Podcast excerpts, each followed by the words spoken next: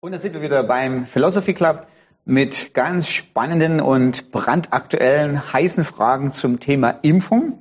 Soll ich mich impfen lassen oder nicht? Und ich freue mich auf eine ganz besondere Art, dass ich Dr. Sebastian Tuwe als Gast heute hier habe. Ähm, ich sage Sebastian, weil wir kennen ja, uns, wir kennen uns gerne, äh, persönlich. Na klar. Äh, Sebastian, du bist Hausarzt, so ganz mhm. nebenbei auch mein Hausarzt. Ähm. Darf ich nicht bestätigen, aus ja, okay, okay. Gut.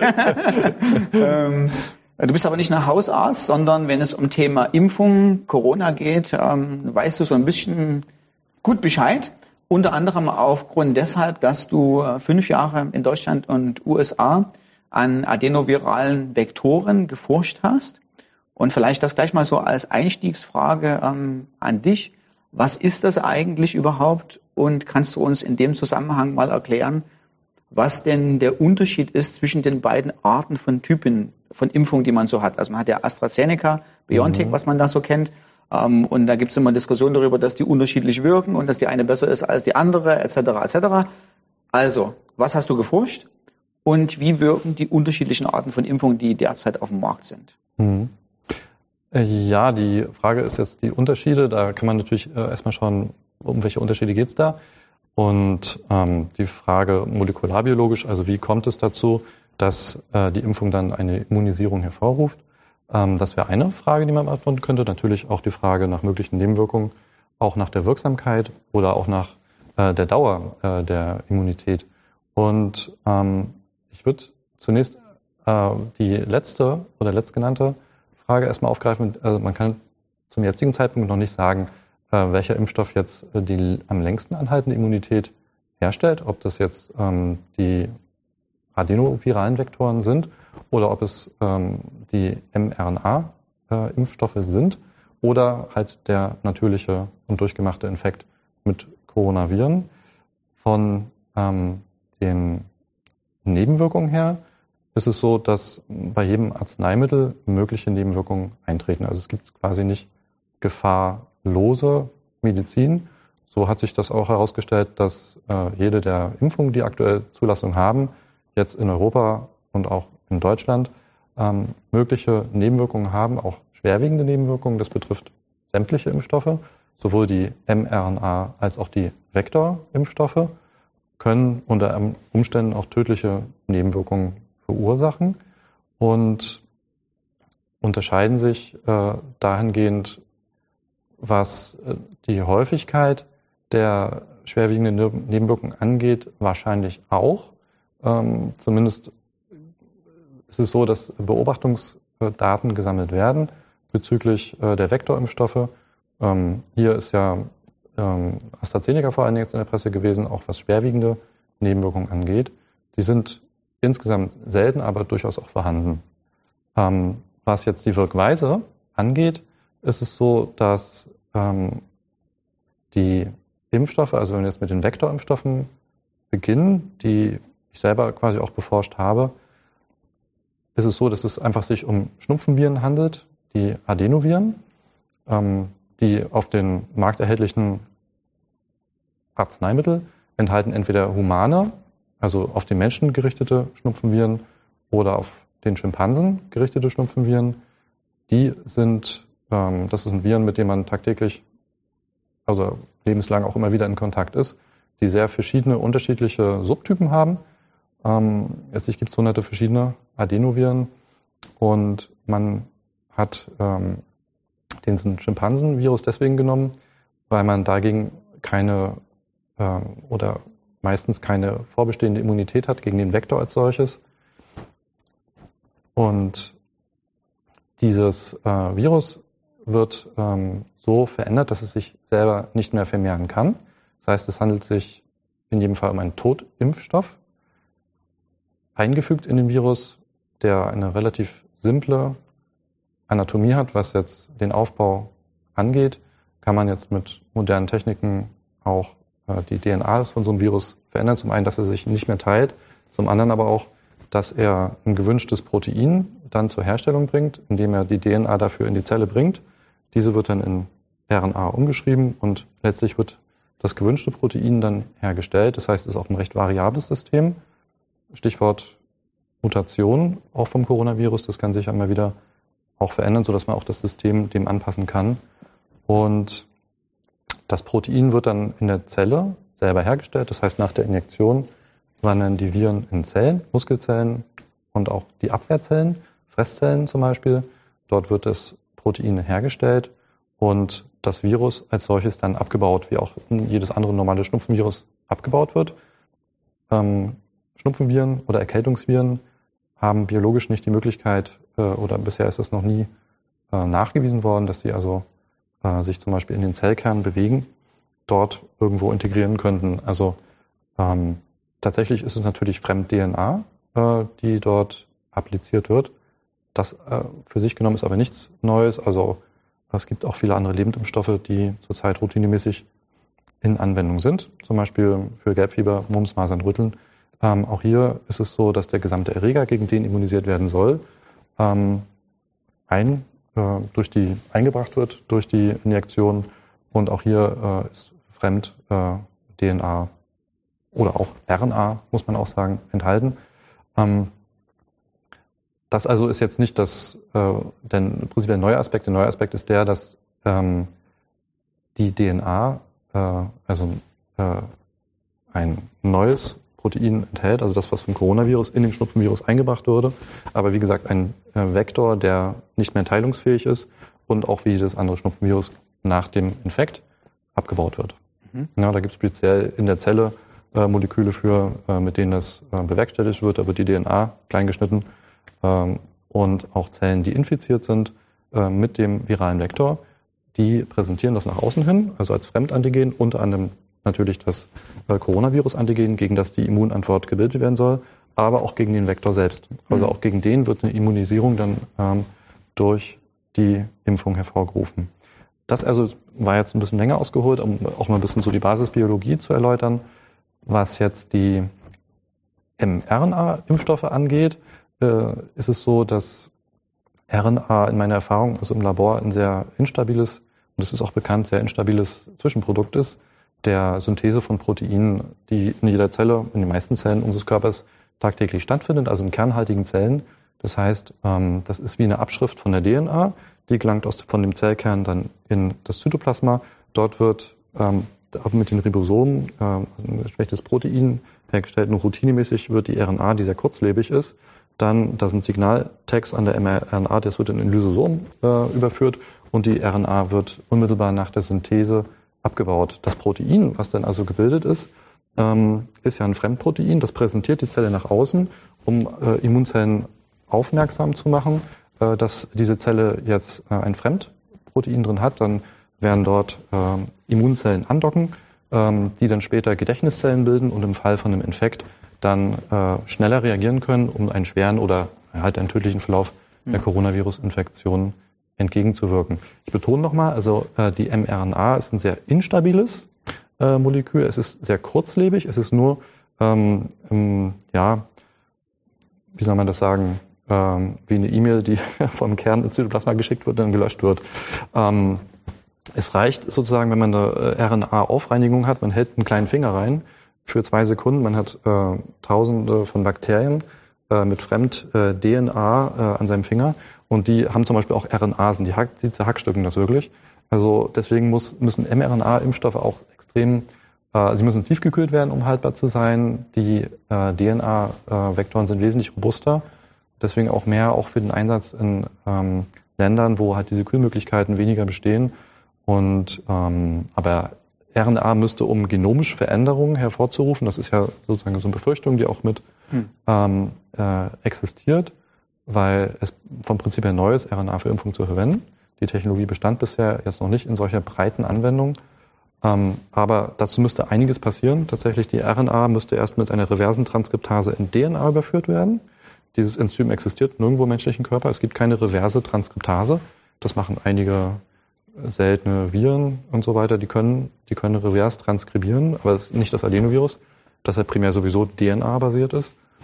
Also dafür existiert nicht die Hardware ähm, im menschlichen Körper. Und nach dieser reversen Transkription in DNA müsste diese DNA, die Fremd-DNA ist, ja auch noch in den Zellkern gelangen. Dort wiederum müsste irgendwo eine Lücke gehackt werden äh, von Enzymen. Dann müsste es dort integriert werden, auch noch von einem günstigen Promoter gelegen sein, dass es überhaupt sich um aktive DNA handelt ähm, äh, und so weiter und so weiter. Und äh, aus all diesen könnte, müsste, kann man natürlich äh, einfach sagen, dass äh, allein nach wissenschaftlicher Rationale eine Integration von injizierter Fremd-RNA ähm, äh, ich will nicht sagen unmöglich, weil es niemals äh, eine 100%-Aussage in biologischen Systemen gibt.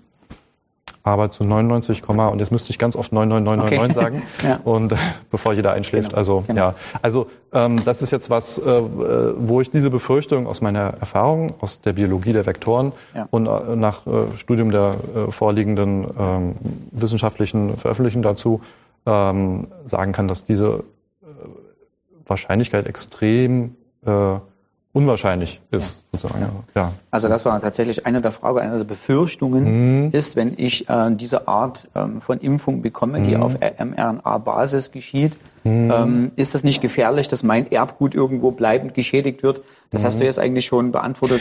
Äh, Zum Teil, genau. Äh, also äh, wenn es jetzt ums Erbgut geht, ja. ist ja die Frage dann, welches Erbgut ist gemeint in der infizierten Zelle ja. oder das Erbgut, was ich an die nächste Generation vererbe. Okay. Äh, weil um sozusagen so eine man nennt es einen Keimlinieneingriff. Das heißt, ähm, bei der Frau wären das die Eizellen, bei dem Mann die Samenzellen. Und die müssten, also dahin müsste der Vektor gelangen und mhm. dort eine genomische Veränderung bewirken, damit mhm. diese auf die nächste Generation übertragen werden kann. Das ist allein schon deswegen, weil Schnupfenviren ähm, Epithel, also die infizieren Epithel. Die sind Epithel ist also das die äh, Schleimhautepithel, das was außen ist. Also das ist jetzt kein Virus, was irgendwo äh, in seinem normalen biologischen Rhythmus da also einen Tropismus zu Stammzellen hätte. Und auf, da müsste es auf dem Blutweg hin äh, gelangen und so weiter und so weiter.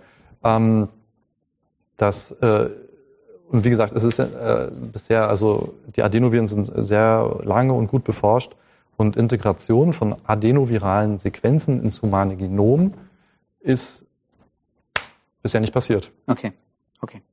Das heißt, es ist manchmal so eine subjektive Befürchtungen, mhm. jetzt auf eine andere, äh, einen anderen, also es geht jetzt nicht, wie ich das Erbgut mhm. weitergebe, sondern die Frage, kann ich manipuliert werden? Ja, also kann mein, mhm. mein Körper irgendwie manipuliert werden? Ist da irgendwas drin, was mir irgendwie gefährlich werden könnte, ja. dass ich vielleicht meine eigene DNA ferngesteuert werden könnte?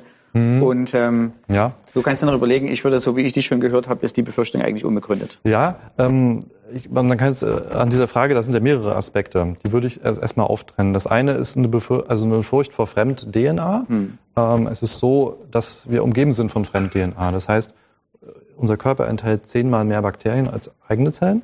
Und ähm, das heißt, unser Körper hat Abwehrmechanismen geschaffen, um Fremd-DNA effektiv zu erkennen und auch zu bekämpfen. Das heißt, wenn ich im Garten arbeite, mir eine Schnittwunde zufüge, wie ich das jetzt ähm, bei der Gartenarbeit vor kurzem getan habe an meinem Kopf, dann sind da nur äh, ähm, ja, Tausende äh, oder zehn hoch fünf, also Hunderttausende vielleicht Bakterien, die gelangen in den Kreislauf und werden dann routinemäßig verstoffwechselt, mhm. also sprich abgebaut. Das heißt, ähm, das ist äh, diese genomische Integrität ähm, ist ein hohes Gut ähm, für den menschlichen Körper, sodass er da reichlich Vorsorge getroffen hat ja. gegenüber äh, der Einwirkung von Fremd-DNA.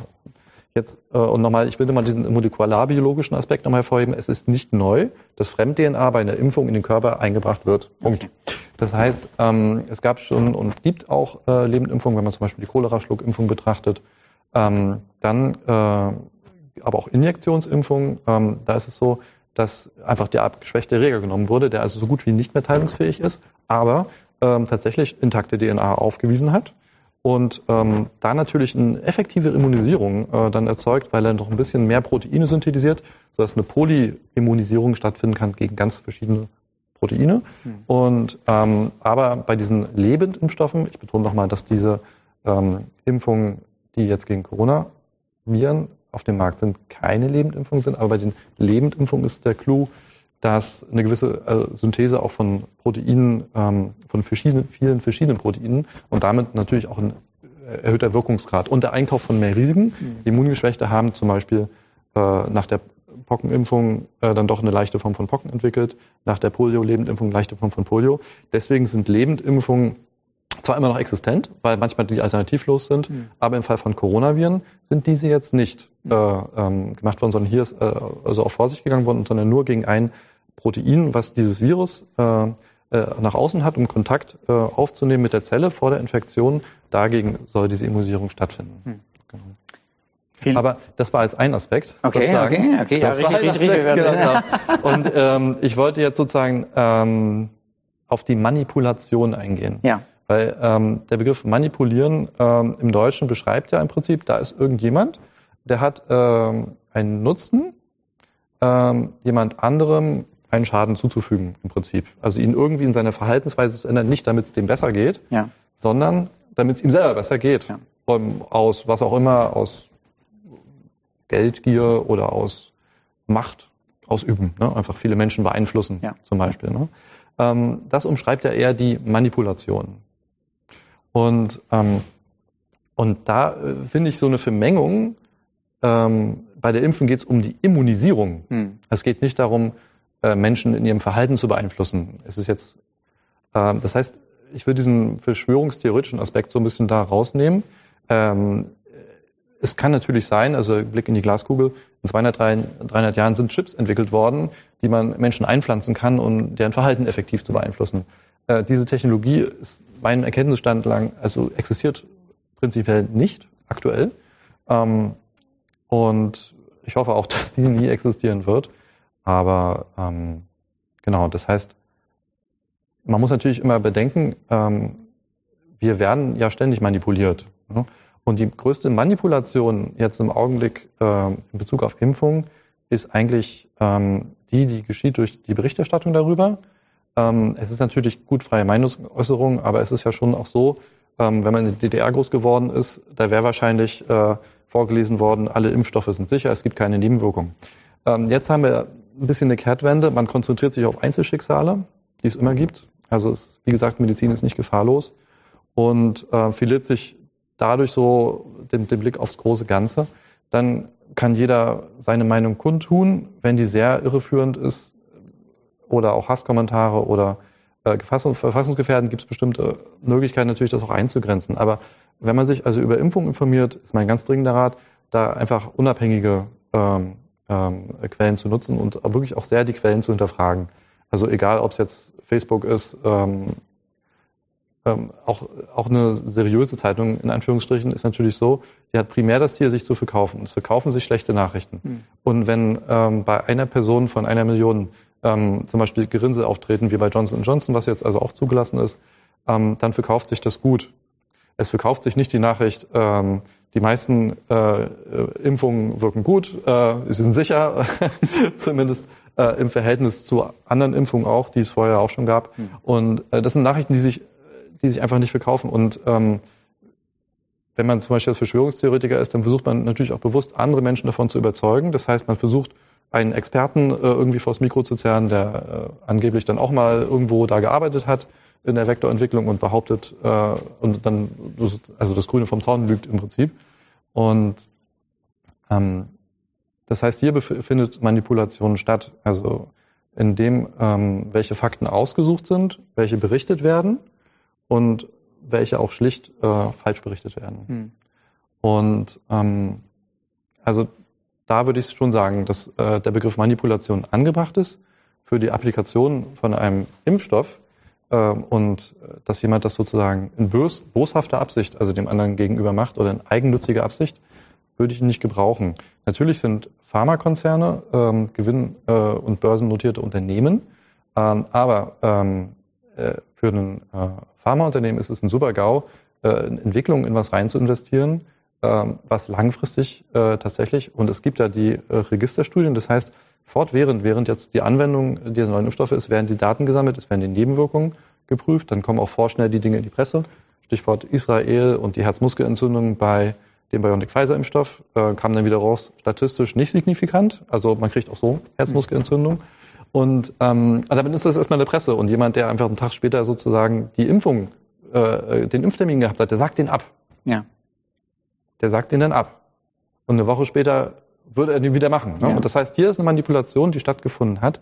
Ähm, und das heißt, äh, ich würde mir eigentlich wünschen, dass äh, wer nicht so eine sensationsgetriggerte Berichterstattung ähm, stattfindet, sondern dass auch ausgewogen äh, äh, berichtet wird. Und äh, es ist tatsächlich immer noch so, dass bei jedem Impfstoff, der auf dem Markt ist, aktuell, für jede Altersklasse, für die es zugelassen ist, also ab über 18, der Nutzen dem Risiko überwiegt. Mhm. Das ist immer noch so. Okay. Das heißt, äh, wenn ich 25 Jahre alt bin und überlege, mich zu impfen, ähm, und aktuell ist das ja nur ähm, freigegeben in Sachsen für AstraZeneca und für Johnson Johnson, das kommt jetzt, äh, auch ein Vektorimpfstoff, der also einmal geimpft wird, dann ist für diese Person das Risiko, nicht zu impfen, höher und an einer Coronavirus-Pneumonie zu versterben, als die Impfung. Ja. Und das gilt jetzt noch klassenübergreifend. Natürlich ist es so, äh, man hat jetzt festgestellt, dass bei Jüngeren zum Beispiel ähm, AstraZeneca ähm, die Nebenwirkungsrate häufiger ist und dass die Jüngeren natürlich auch seltener sterben an Coronavirus-Infektion. Ja. Das heißt, ähm, vom Verhältnis her, Nutzen-Risiko, ist das nicht ganz so günstig für die Jüngeren, aber es ist immer noch vorteilhaft ja. zu impfen. Ja. Wenn man, ja, das heißt, äh, aber wenn man jetzt den, das, den Begriff der Manipulation nochmal äh, mit aufgreift, ist es einfach so, dass diese Sensationshascherei und die negativen Nachrichten ja irgendwo immer auch das Bild beherrschen. Ja, ja. Hm. Sebastian, das war ein super Einstieg um überhaupt mal so mhm. herauszufinden, wie funktionieren Impfungen. Du hast auch schon so manche Dinge äh, anklingen lassen. Mhm. Ähm, wenn es um die Frage geht, soll ich mich impfen lassen oder nicht, mhm. überwiegt der Vorteil, überwiegt der Nachteil. Mhm. Wir kommen gleich darauf. Ich würde einfach mal sagen, weil wir uns so das Ziel gesetzt haben, ähm, so 15 Minuten zu machen, ja. dass wir an der Stelle Schluss machen und wir kommen gleich in der nächsten Session auf ganz spannende Fragen, mhm. nämlich soll ich mich wirklich impfen lassen? Und mit was würdest du deine eigene Schwiegermutter impfen lassen? Vorausgesetzt, du hast ein gutes Verhältnis mit deiner Schwiegermutter. Das ist ein sehr gutes Verhältnis. ja, okay, gut, okay, gut. Genau. Okay, ich würde also, sie aber auch, und das muss ich gleich nochmal sagen, ich würde sie auch impfen, wenn ich kein gutes Verhältnis zu ihr hätte. Okay. Also als Arzt ist es so, äh, dass man vorbehaltslos und ja.